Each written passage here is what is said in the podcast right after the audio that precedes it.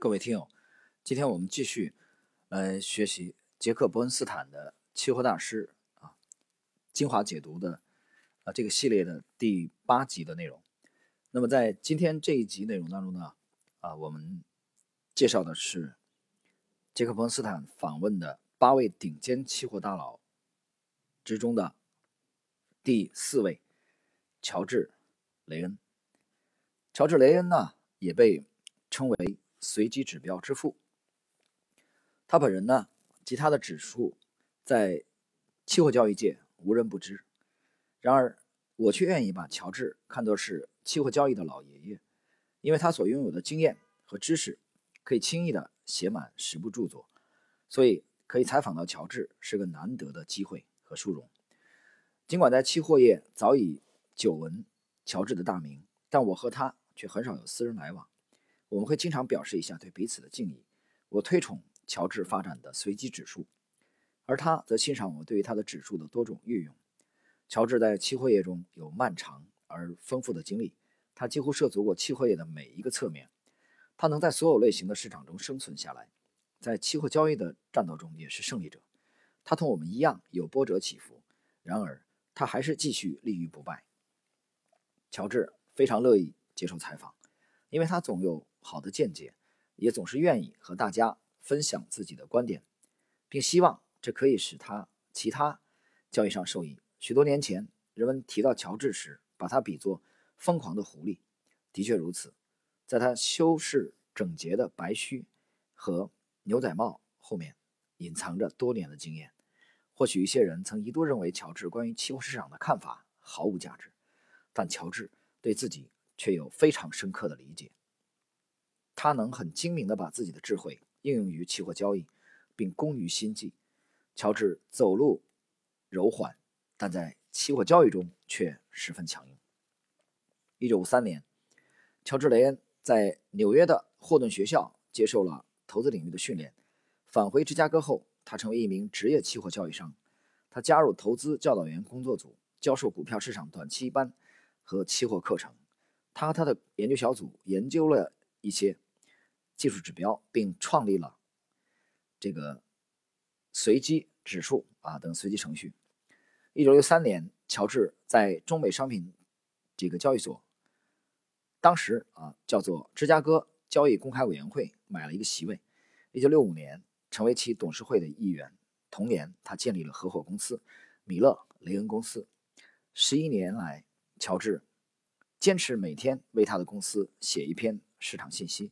一九七四年，他从米勒雷恩公司退休。一九七七年，他的三位原雇员请求和他一起建立一家新的公司。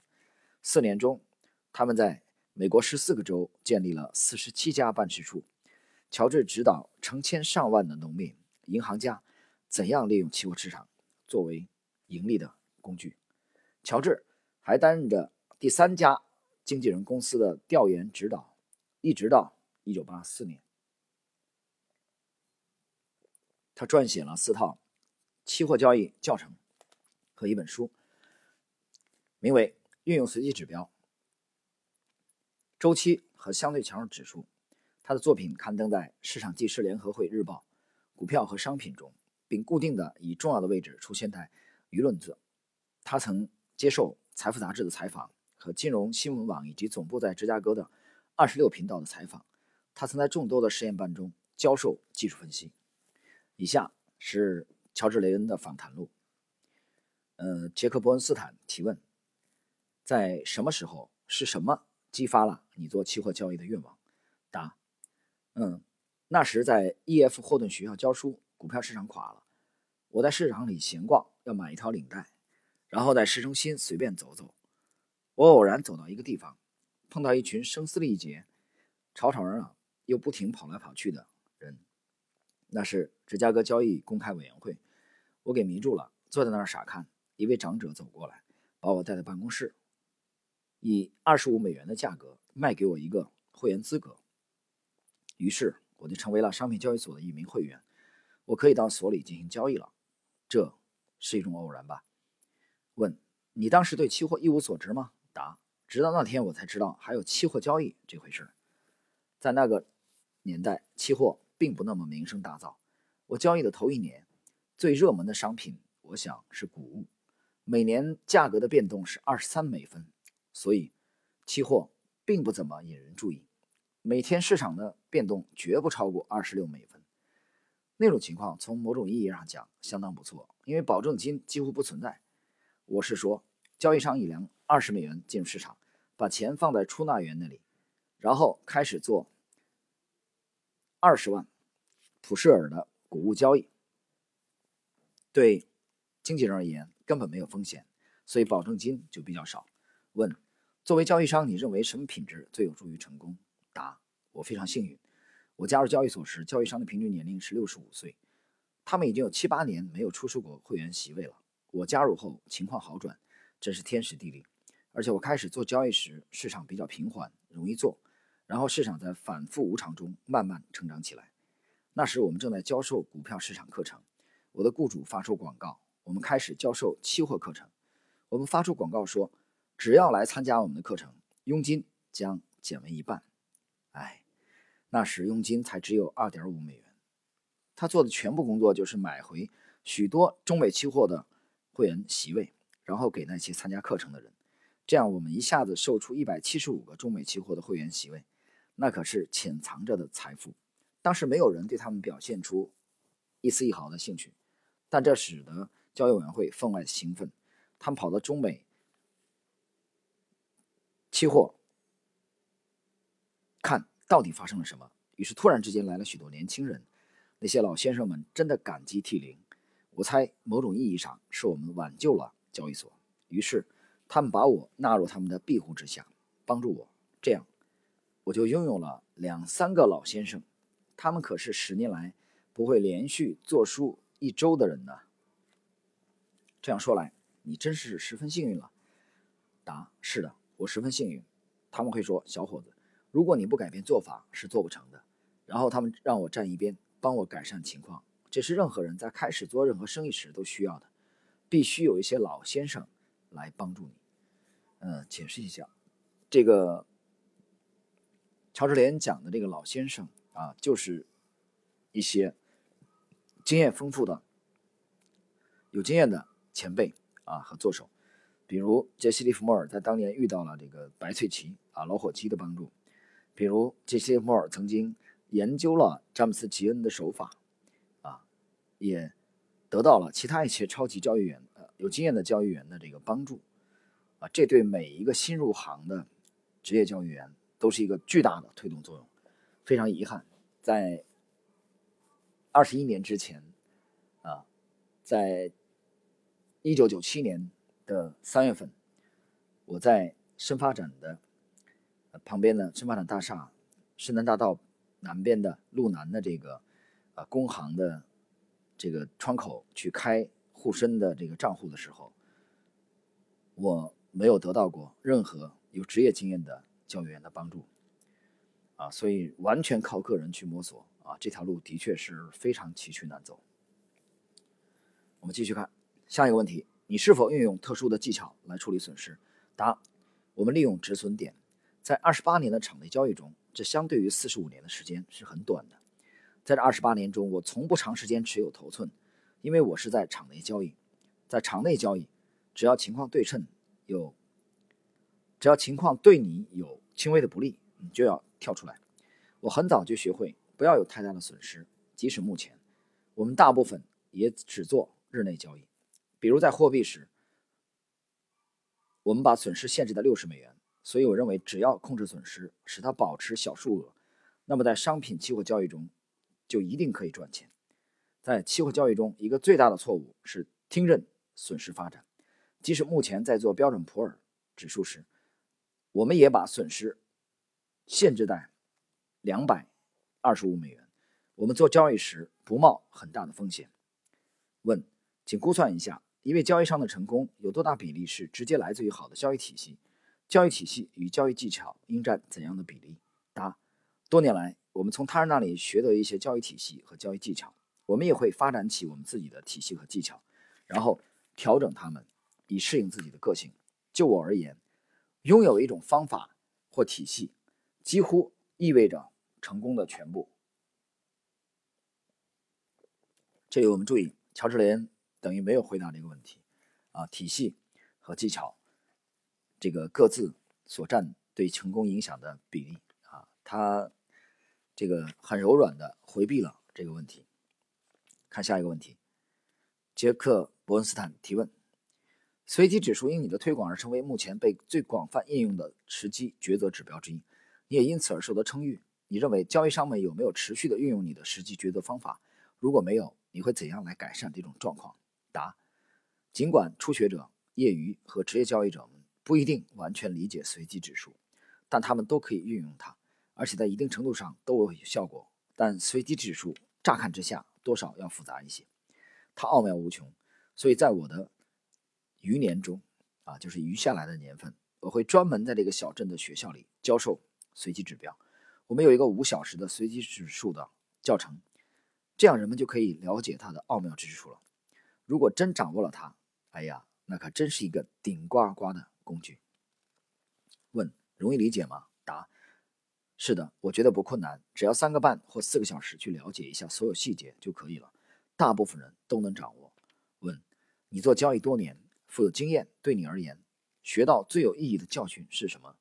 答：哦，年轻人是耐心，耐心和限制损失，限制损失，耐心的做交易。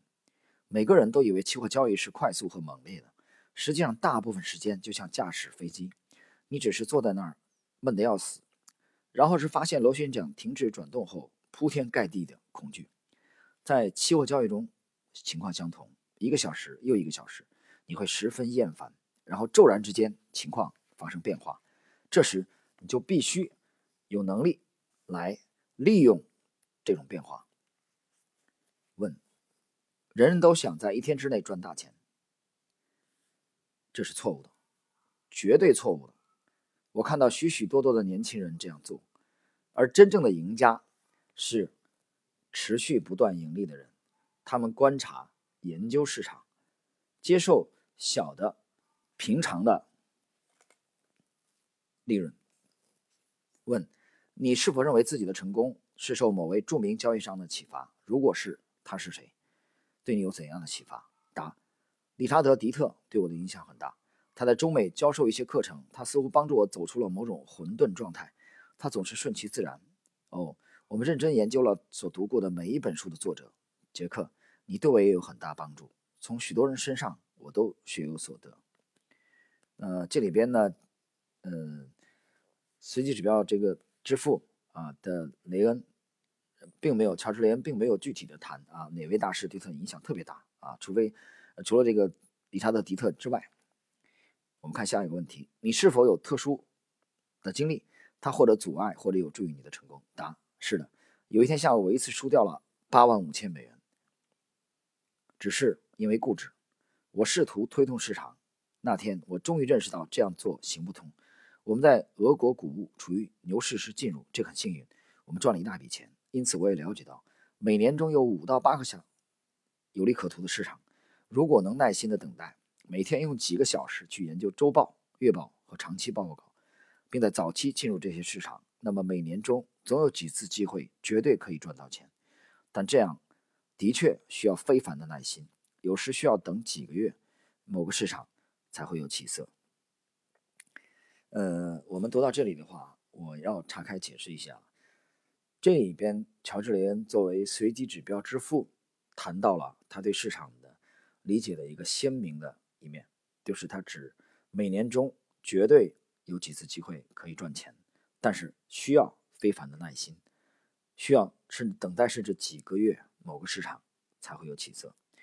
呃，谈到这里，我在春节之前啊，在知识星球点财经当中更新了我们的《一图千金》的第二部啊，也就是作为终极版，用文字和图表的方式，我们复盘了去年的十二月到今年的年初啊，短短的那么十个交易日左右，我们的重组股的操作的历程。我在节目当中也已经回顾。这只重组股在我们的整个的股票池当中跟踪的时间，已经接近了将近三年，啊，两年多的时间一直在股票池当中，这种等待。所以今天我又重读乔治雷恩的访谈录啊，这位大师谈到的耐心等待几个月啊，我认为以我自己实际的经历来解读这一点，我认为大师讲的一点都不夸张很多人不理解为什么要等待几个月，我告诉你，等待几个月其实并不算长。去看一看巴菲特去购买可口可乐之前，他等待了多久，他忍耐了多久，你就理解了。好，下一个问题，在成功的交易中，你认为情绪是有益的还是无益的？情绪是无益的，这是乔治·雷恩的回答。我们继续来看，必须控制情绪。我认为较优秀的交易商不那么情绪化，或者只是他们没有表露出来。问，在拥有目前。关于期货交易知识的情况下，如果有机会重新开始，你会有不同的做法吗？答：我想我会把资金从市场中撤出，赚到一百多万，并用它继续在市场中做交易是愚蠢的。我会把这笔钱撤出，做一些投资或者储存在其他地方。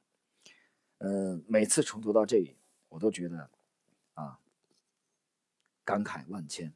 为什么？乔治·雷恩讲赚到一百多万啊，再继续期货中做交易是愚蠢的。他谈到了这个锁定盈利，把钱撤出期货市场的这种思路和想法。那么，我请各位去听一听我们这张专辑《杰西·利弗莫尔：百年美股第一人》当中，我花了不少于二十集的内容啊，去给大家分享了在最近的这些年研究杰西·利弗莫尔的成果。这其中，我也花了很多精力啊，去研究杰西·利弗莫尔的失败。在研究杰西·利弗莫尔失败啊，其中有一期内容是杰西·利弗莫尔之败，大家可以搜索那期内容。我谈到过啊，利弗莫尔失败的原因有很多。那么，至少其中有一个重要的原因是他在期货市场当中用高杠杆的这种交易的风格，这种激进的风格，有了盈利之后，并没有把绝大部分的利润撤出期货市场啊，比如投资到美国的一些不动产。啊，投入到美国的一些伟大的公司的，呃，长期的这个持股的交易当中，而是继续在期货市场中这种打拼啊，高杠杆的这种做法。那么最终，在他的晚年来临之前啊，利弗莫尔在一九二九年的巅峰获取了一亿美元之后，他的交易这个一落千丈。在期货这个交易来钱是非常快的，但是呢，成也萧何，败也萧何。高杠杆的作用既可以造就你，也可以毁灭你。所以今天我们再次重温乔治·雷恩的忠告，我想值得每一位后辈认真的深思它。这也是为什么在一九九五年，在深圳的华强北啊，大概就是在华富大厦的这个附近，当时的中期公司啊，中国国际期货交易公司，呃。中期公司的这个第一批深圳交易员的培训当中，我就参加了。但是后来在培训的后期，我自己主动退出，因为我觉得这种风险我当时很难把控啊，极端厌恶风险，我觉得这个风险太大。后来还是选择了股票啊，在两年之后开了这个股票的账户，还是首先介入了股票。好，我们继续来看杰克伯恩斯坦对本期撰主乔治雷恩谈话的评论。在采访中，乔治特别坦率。我觉得他的回答是发自内心的，这对乔治并没有什么不同寻常，因为我了解他一向是实事求是、不遮遮掩掩的人。同我们中的许多人一样，乔治很偶然地闯入了期货市场。在这方面，乔治的回答同其他的专家回答并没有太大的不同。乔治的确是位经验丰富的期货商，他首次做期货时，市场波动很小，所以对差价要求也很低。他漫长的期货生涯使他的回答比一名新手的。回答更为可信和有价值。然后是杰克·波斯坦谈的这个成功必备素质。首先，乔治似乎把他的成功归咎于运气，而不是自身的素质。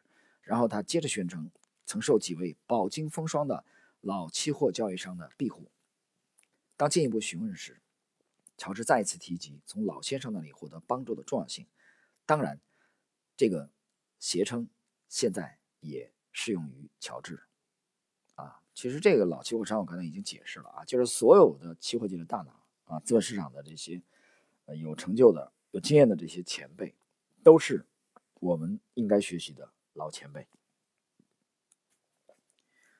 下一个，妥善处理损失，如同大多数的期货大师一样，乔治给出了同样的箴言：维持低水平的损失。我完全赞同。处理损失的最好方法是把预防损失，并把它控制在低水平。这样做，处理损失就不那么难了。下一个问题：优秀的交易体系和高明的交易技巧。乔治的回答体现出经验的重要性。他调整体系以适应自己的个性。换句话说，他长期努力地寻找一套适合自己个性的体系，这是另外一种达到自律的方法。如果找到一套适合自己风格的体系，那么遵循它就会容易得多。经过多年的实践后，乔治不断协调这个过程，以至于后来几乎认为它是成功的全部。但请记住，乔治是花费了许多年才达到这一步的。呃，那么最后这一点，杰克波斯坦的总结啊，乔治是花费了许多年才达到这一步的。在整个的半不红的这个喜马拉雅的栏目当中，我已经无数次的谈到我的体会：期货、股票、外汇、债券啊，这个行业高投机的这个行业，它的成功没有多少一夜成功，绝大多数人都是经过了长期的努力和失败之后，才锻造这个稳定了自己的专业的交易体系，也才真正达到了。把市场当做提款机的啊这个境界。看下一个，持之以恒的运用自己的实际决策工具。如果能坚持使用随机指数，的确是一种重要的工具。自然而然的，乔治愿意推广并教授随机指数，因为随机指数是与它紧密相连的一个工具。下一个最有意义的教训，关于最大的教训，乔治的回答再一次。重复了几乎是所有专家一致表达的一个观点：耐心、耐心和限制损失。很多人接受了他的忠告。在我评论说每个人都想在一天之内赚大钱时，乔治的反应是不赞成，强烈的不赞成。真正的赢家是持续不断盈利的人，他们观察、研究市场，接受小的、平常的利润。啊，乔治非常的不赞成投机取巧、希望一夜暴富的这种观点。我很荣幸的在回答什么人曾影响乔治的这个问题时，乔治提到了我的名字。乔治的回答其实是指一路上有许多人曾对他有帮助。如我前面所述，学会怎样成功是一件非常个人的事情，所以每一名期货交易商都必须找到适合自己的位置、指导者和体系。呃，谈到这里的话，我觉得对股票适用的啊，比如我们的粉丝啊，当你收听到这里的时候，你想一想喜马拉雅。这里面啊有如此众多的这个财经节目，那么哪些人是真正适合你的呢？难道是喜马拉雅当中粉丝最多的啊那些人，粉丝高达两百万、一百万啊五六十万的这些大 V 们才真正适合你吗？我想有的时候答案正好相反。好，下一个问题，有弊或阻碍成功的经历。乔治关于经历的回答真是十分经典。他强调指出，对他最有意义的一个教训是一次大的损失。持此观点并非只他一人。实际上，乔治的答案是一种重复性强调。以下是乔治的啊精彩的观点。我也了解到，每年中有五到八个有利可图的市场。如果能耐心等待，每天用几个小时去研究周报、月报和长期报道，并在早期进入这些市场，那么每年中总有几次机会。绝对可以赚钱，但这需要非凡的耐心，有时需要等待几个月，某个市场才会有起色，所以必须付出耐心，了解市场行情，能识别机会，并在机会出现时加以利用。固执己见会带来巨大损失。下一个问题：情绪、资产或者是负债？提到情绪，乔治简单的声称情绪是负债，非常清楚。他强调控制情绪的价值，认为控制情绪是通向成功的关键之一。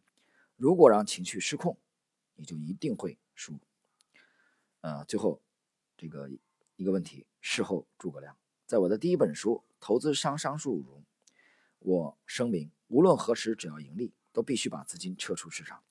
这一点非常重要。采用这种策略有两个理由：第一，表现良好时，奖励一下自己是非常重要的。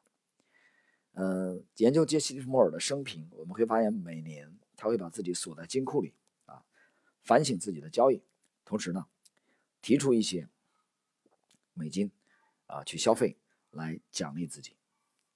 我们看杰克·伯斯坦总结社会诸葛亮的第二条：建立一个现金备用库非常重要。这样一旦将来遭遇下滑而要求你向账面上补充资金时，可以有备无患。乔治在他的回答中强调了这种做法的价值，一言以蔽之，在对乔治·雷恩的采访中没出现什么意外的回答。作为大约有半个世纪期货交易经验的期货商，他这个老先生可以给所有追求成功的交易商们提出忠告。他在各种类型市场中多年的经验对我们是十分有价值的。他的建议、看法和观点都肯定了本书的价值。最后一点，结束语。作为经验丰富的交易商和评论家，乔治·雷恩在期货领域是数一数二的权威。对他的采访表明，他同样重视有助于成功的主因素，如经验、心理素质和感悟力。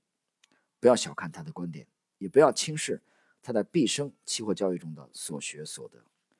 那么，以上是杰克·伯恩斯坦。